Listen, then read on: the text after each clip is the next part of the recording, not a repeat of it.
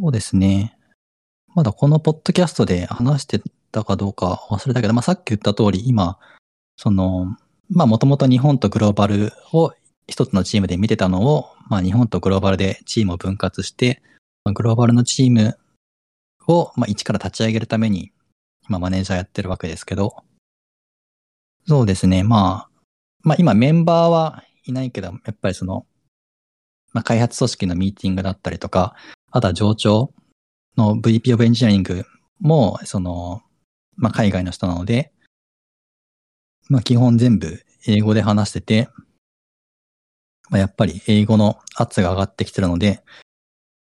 ちょっと久々に英語の学習をまた、えっ、ー、と、意識的にやってるわけですけど、まあそうですね。まあ、前回のタイミングで言うと、それこそその2年前に最初にマネージャーになったタイミングで、まあチームにその、まあもともと海外オフィス所属、その後、まあ日本に移住してきたメンバーがいて、まあその人は、あの、まあ基本日本語ほとんど喋れなかったので、まあワンオンワンとか、まあミーティングも含めて英語でやってたので、まあその時もやっぱり、あの、結構意識的にやったんですけど、まあそうですね。その後ちょっと、まあその人が退職したっていうのもあるけど、まあちょっと、まあ意識低下してたのを、まあちょっと再起動しようかなと思って、まあ初めに手をつけたのが、ポッドキャストシャドーイング散歩という、まあ僕が前からやってる勉強法です。シャドーイングとかってやったことありますか？シャドーイングは、うんと、時々やってますね。あの、今竹山さんが言ってた、ポッドキャストシャドーイングとほぼ同じことをやってるんですけど、最近やってないな。すいません、嘘です。最近ほぼ何にもやってないです。まあ、シャドーイングが何なのかっていうのを念のため話しておくと、まあなんか、音声の、まあ教材でも何でもいいんですけど、その、英会話を聞いたやつをそのままほぼ同時というか、まあ、一瞬遅れて自分も同じように喋るっていう、まあ、訓練法で、えー、まあそうですね。まあこれその喋る方の練習になるっていうのがまあなんか、まあ僕最初そういうふうに思ってたんですけど、まあやってみると結構リスニングにもすごいあの重要というか、やっぱりちゃんと聞こえてないと発音できないっていうのがあるので、まあ両方、両方なんですけどね。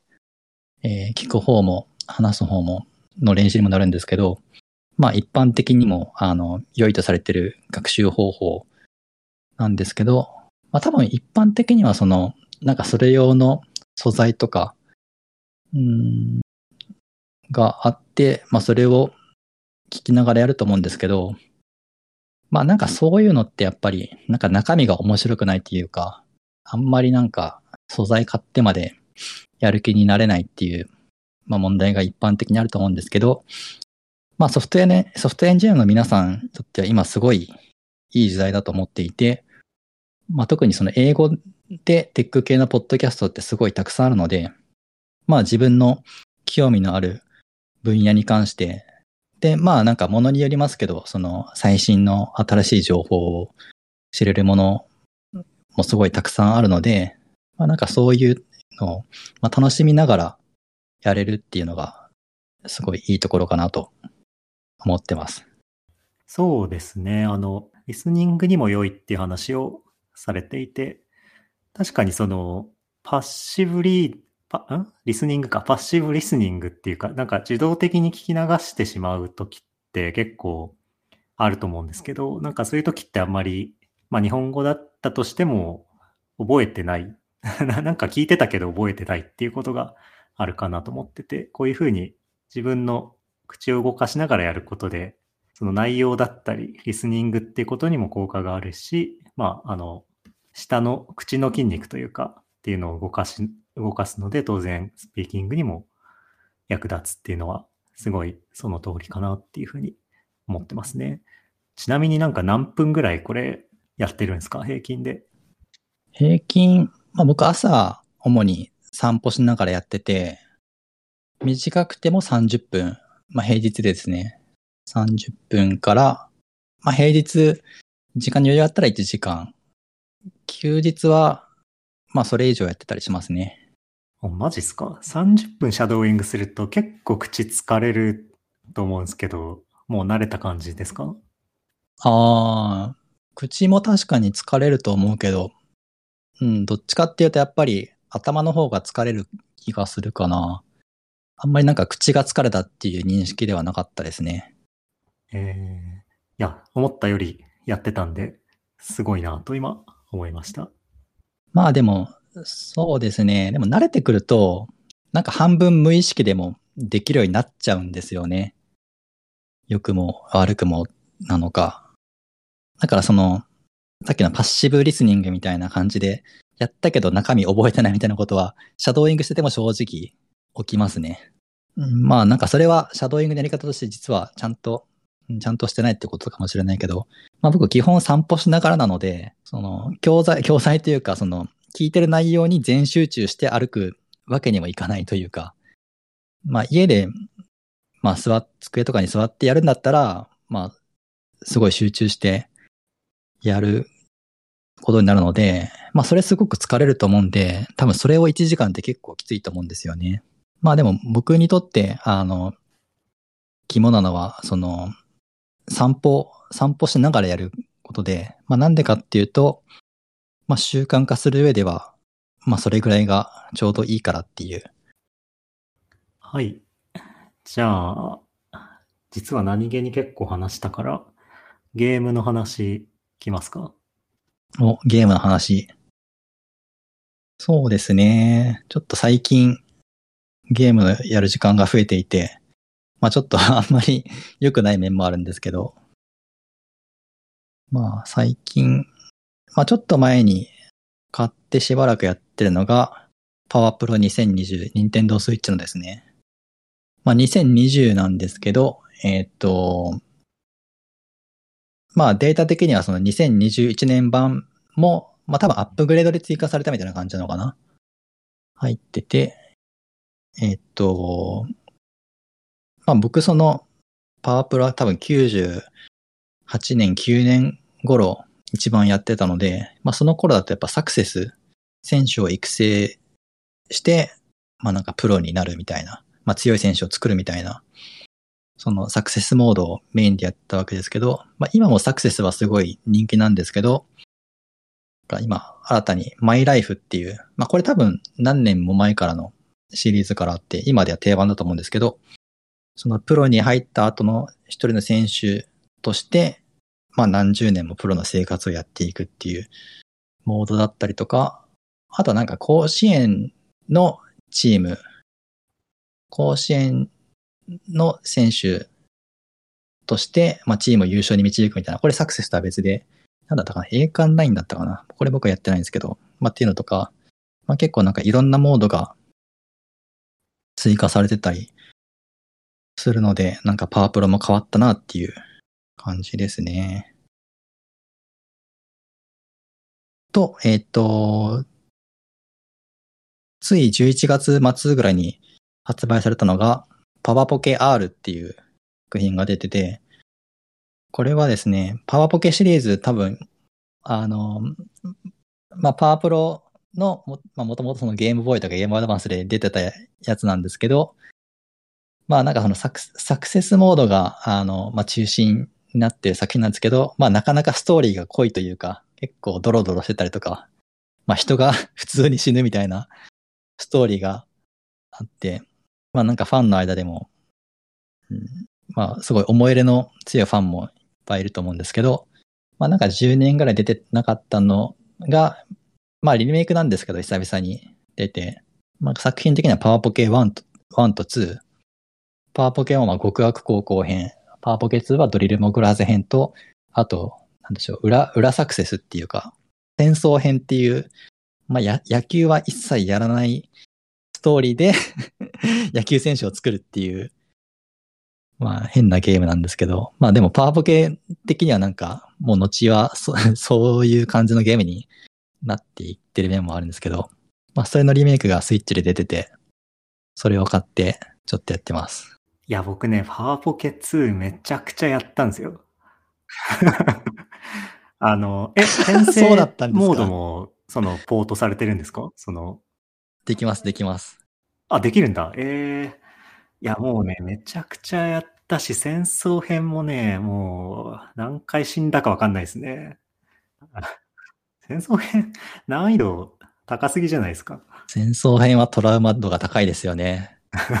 そうそうそう。すぐ病気になって死ぬからな。うん。てか、封印要素が高すぎますよね、まず南方戦線に行。くと、かなりの確率でうん。マラリアとかなったりしますよね。病気になるっていう。いや、パワーポケ2、ドリルモグラーズ、うん、いや、もうなんかすごい、買おうかな。か買います、多分、そのうち。スイッチは持ってるんでしたっけ？いや、スイッチも持ってないので、スイッチごといきます。お、スイッチごと、いいですね。パワーバケ結構近年システム的にいろいろ変わっていて、昔はその総力とか、あの、権力、守備力とかって最大15だったじゃないですか。15でマックスの A みたいな。今もうパワーとかも含めて全部100が最大になってるんですよね。まあ100だったりとか、なんかアイテムを取ると、まあちょっとはみ出て104とかまでいったりするんですけど、まあ基本、まあミートもパワーも全部100が最大値なので、まあなんかある種分かりやすくなってるっていうのと、まあ特殊能力の中にも、まあ特殊能力いいやつはもともと青だったと思うんですけど、超いいやつが金色だったりとか、まあ超超いいやつが虹色。まあ虹色のやつは多分パワーポケにはなくって、アプリ版とかにはあるんですけど、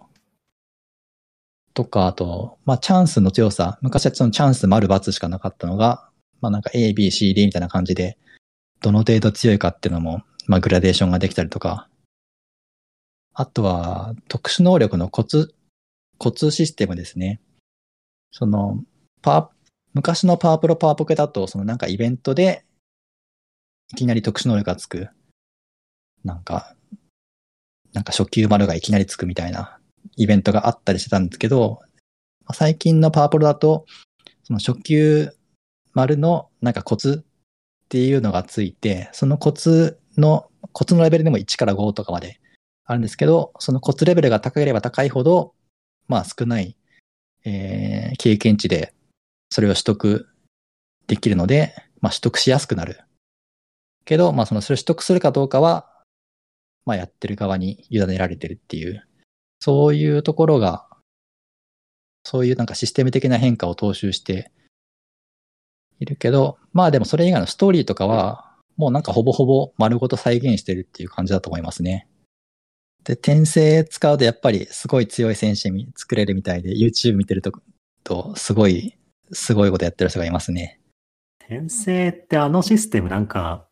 めちゃくちゃ気が長いシステムですよね。今思うと。あれって2しかない、ん ?2 だけですよね、あのシステム乗ってるのって確か。転生はそうだと思う。うんどうだろう。僕はその後のパワーボケ実はそんなにやってないので、ちゃんと知らないですけど、ただ今回のパワーポケ R では、多分極悪高校編、パワーポケ1のやつでも転生できるっぽいですね。ちょっとまだ実際に転生やってないですけど、少なくとも極悪高校で作った選手でも転生が選べたので、ああ、できるんだって思いました。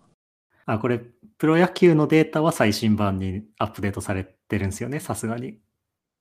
えっと、パワープロ2010は、2020はそうなんですけど、パワーポケの方は、あの、実名選手じゃないです。多分、その辺は、そのライセンス契約とかでコストに大きく違いが出るんじゃないですかね。まあ、リメイクなのでその辺は安く抑えて作ってるのかなっていう感じがしますけど、まあでも試合のシステムとかはもう多分パワープロ2020そのままみたいな感じで、まあやっぱ昔のモバイルゲームとは違って、まあ画質もめちゃくちゃいいし、操作性もまあなかなかいいと思うので、その辺はすごい進化してますね、パワーポケ。そっか。なんか、2で当時やってた時は、多分ベイス、横浜ベイスターズとかがめっちゃ強かった年ぐらいの、あの、感じだったかなと記憶してるので、なんかその選手たちのデータが懐かしいなと思ったんですけど、さすがにないか。それはまあ、パワープロ2020の方だと、まあ OB 選手としてなんかそういう昔の選手も出ますけどね。そうですね、確かに。90、パワーポケ1が99年、2が2000年とかなんじゃないですかね。まあ横浜98年に日本一になって99年はローズが、ロバート・ローズが169打点とか取って、169だったかなマシンガン打線がめちゃくちゃすごかった頃ですね。169はそれね、136とかだな。日本記録は多分161とかなので、まあ、今回野球の話はいや。いや、でもストーリーが、あの、絶妙にダークな、あの、裏設定があって、彼女とかのシステムとかのイベント見ていくと、なんか、徐々に、その、裏設定が分かっていくみたいなのが、すごい面白かった記憶がありますね。そうですね。まあやっぱいろんな分岐があるので、いろんな、そのエンディングと、まあ いろんな、いろんな人が死ぬパターンもあるし、死ぬパターンもいろいろあるし、あとなんか、これは割と最近知ったんですけど、パワプロ静止、まあ正しいに歴史の詩と書いてっていうのがあるみたいで、やっぱパワポケのストーリーってなんか脈々と続いてるんですよね。続いてるけど、それぞれの主人公っていうのは基本的に全部別人っていう設定になっていて、設定になってるんだけど、全部同じ世界なので、まあなんかパワープロ主人、パープロのシリーズの、まあ、親友の矢部くんと似た、まあ亀田とかボンダとか出てきますけど、まああの辺もなんか関係があったりとか、なんかそういう裏のストーリーが本当に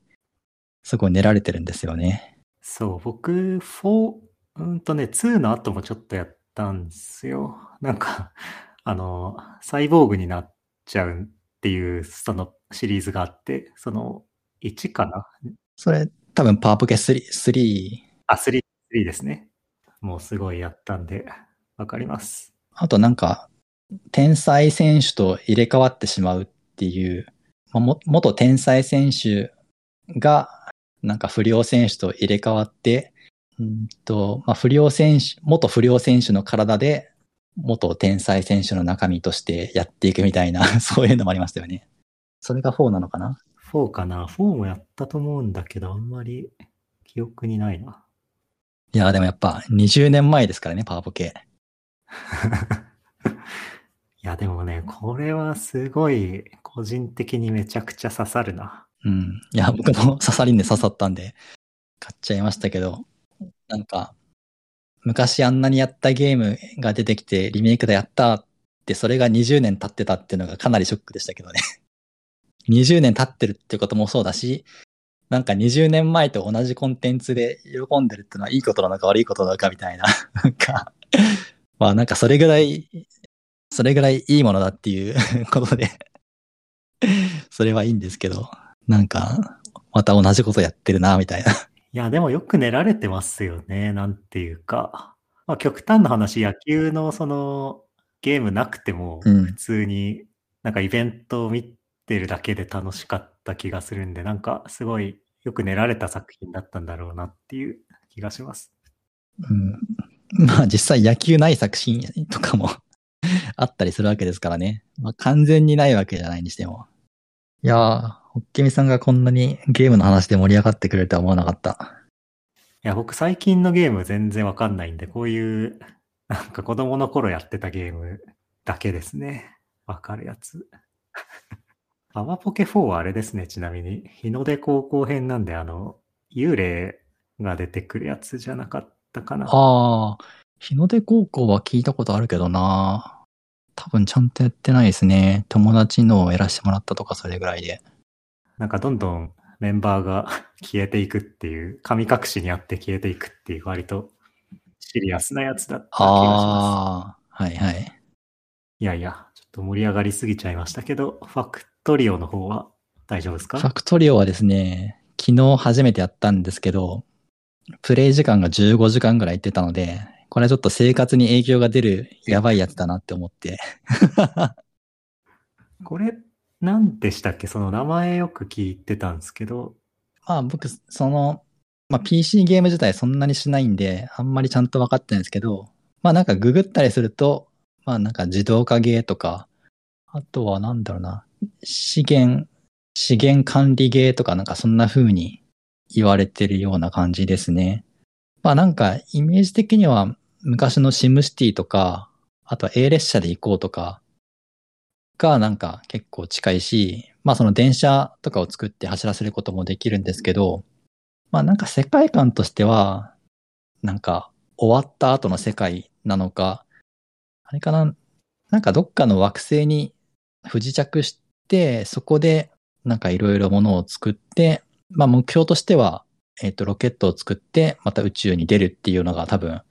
ストーリー上の目標ってことになってると思うんですけど、まあ物を作るって言っても、なんかほとんど何もないところから、まあ資源だけがあって、最初はなんか鉄鉱石とか、えっ、ー、と銅、鉱石っていうのかな？とか、石炭とかがあって、最初はもう本当自分の手で掘るところから始めるんですけど、まあで、それを、それをもとに、えっ、ー、と、まあ鉄鉱石から鉄を作り、銅鉱石から銅板、銅、銅を作りとか、あとそれをいろん、いろんな資材に変化させたり、で、今度はさらにそれを、えー、まあなんか工場みたいなのを作って、どんどん自動化させていくことによって、どんどんその速度が、まあ、生産の速度が上がっていって、どんどんすごいものを作れるようになる。あと、ま並行して、えっ、ー、と、研究施設で、その技術の研究をすることによって、まあなんか技術革新によって新しいものが作れるようになったりとか、まあそういうことやったりしつつ、まあその惑星にいる、なんか謎のクリーチャーからの攻撃とかもあるので、まあそれを防いだりとか、そいつらを、まあ、倒すための、まあ銃、マシンガンから始まり、なんか軍事的な研究とかもあって、それでやっていくみたいな。まあちょっと僕まだ始めたばっかりなので、全然全体、全体度を見てるわけじゃないですけど、まあなんかそういうゲームですかね。僕はもうなんか仕事よりも仕事っぽいって思ってますね。あの、ネガティブな意味じゃないつもりです。仕事としての本質的にやらないといけないことを考えないといけないことをずっと考えて没頭できるゲームって感じですね。仕事って抽象化すると、なんか資源をもとに、いかに、まあ、成果、成果だ、まあ、成果物を生み出すかみたいな感じになると思うんですけど、まあ、それで単に物を作るだけじゃなくって、その物を生産する仕組み自体にも投資していくことによって、まあ、どんどん拡大再生産みたいな感じで、まあ、効率が良くな、まあ、効率よくしていけると思うんですけど、まあ、逆になんかそういうことをしないと、その、まあ、連続的な成長だけだと、すぐ頭打ちしちゃい、してしまうというか、まあ、常にボトルネックは何なのかっていうところに、えっと、目を向けて、それを改善するための施策っていうのを考えて、それを実装していくっていうことをそういう非連続の変化をどんどん連続してやっていかないといけないっていう。まあなんかそこが自分の中で仕事よりも仕事っぽいって思うとこですね。なんか今検索したら、あの同じく生活に影響が出ているっていうブログがたくさん出てきたので、ちょっと これはやばいんじゃないかなっていう。いやー、ちょっとやばい、やばいんですよね。なるほどね。手出したいけど、これ、ちょっと怖いな。ちょっと学生生活の方に支障が出ると僕も責任取れないんで まあ、僕、ファクトリーをやることによってパワーアップ系熱はちょっと一旦冷めてるんですけど、まあ一旦その各ストーリーも一通りはやったのでまあ最近ちょっと思い出したようにクッキークリッカーにも手を出してちょっとハマってたのもあるんですけど、あ結構目指してる方向は同じなんだな、みたいな、そのどっちのゲームも。その、まあ、どっちも多分同じジャンルなんだけど、それを極限まで単純化したのがクッキークリッカーだったのか、みたいな、そういう気持ちになってますね。クッキークリッカーはもともとブラウザゲーム、多分、もう7年ぐらい前からあって、まあ当時すごい中毒性が高いって言って流行って、で、それが最近、スティームに出てるんですよね。クッキークリッカーも。まあ、クッキークリッカーは、その、画面上にあるでっかいクッキーの画像をクリックすると、1個クリック、クッキーが手に入るっていうところから始まり、まあ、最初クッキー15個で、えー、っと、マウスカーソルっっていうのを購入することができて、そのマウスカーソルが10秒に1回クッキーをクリックして、えっ、と、自動的にクッキーがどんどん増えていく。まあ、10秒に1回なので、えー秒速0.1個のクッキーが得られるんですけど、もちろんそれを10個買うと、えー秒、毎秒1個ずつ増えるっていうことになるし、まあ、その次の段階としては、おばあちゃんっていうのを作ると、作る作るっていうか、まあ、クッキーで、最初100クッキーとかで買うんですけど、それとおばあちゃんがどんどん、カーソルも速さ、増やさ、えー速さでクッキーを焼いてくれるみたいな。まあ、っていうのがあって、それもやっぱりその、まあなんかクッキーの得られる量がどんどん exponential に増えていくんですよね。もう最初の最初の段階だと、もう頑張って自分で手動でクッキーをクリックしまくるのが、まあ最適なんですけど、でもそれだけでは、あの、すぐ頭打ちになるので、どんどん次の段階に進まないといけなくって、で、そのためには今何を購入すると一番効率よく成果につながるのかみたいなことを考えていくんですけど、まあ違いとしては、クッキークリッカーはそのおばあちゃんだったりとか、そのランクの上の、えーまあ設備、おばあちゃんは設備っていうのはあれですけど、まあ設備的なものを購入するとそいつがもうずっとそのクッキーを生み出して続けてくれるわけですけど、まあファクトリオだとその設備も買うだけじゃなくて、うまいことまあ、そうですね、パイプラインをうまく組み、組み上げないといけなくって、そこを実際に組み上げるのは自分次第っていう、まあそこになんかプログラミング的な楽しさもあるっていうのが大きな違いですかね。まあ違いは本当にいくらでもあるけど、まあなんか本質的にはやっぱりなんか同じジャンルのゲームなんだなっていう。はい。今ちょっとゲームの話ばっかしちゃいましたが、そんな感じですね、ゲームは。はいはい。いやー、結構話したんで、今月はこんな感じですかね。ですかね。ちょっと 後半長くなりすぎた感じもあるけど、パワーポケでこんなに盛り上がるとは。いやいや、ちょっとね、買ってまた次回とかで話したいぐらいまでありますね。やばいな先週レポートが大変だったって人にゲームを買わせてしまっている。そうね、ちょっと月末レポートまたあるんで、それ終わったらにしようかな。はい。じゃあ、えー今月は一旦こんな感じで終わりましょう。ありがとうございます。ありがとうございました。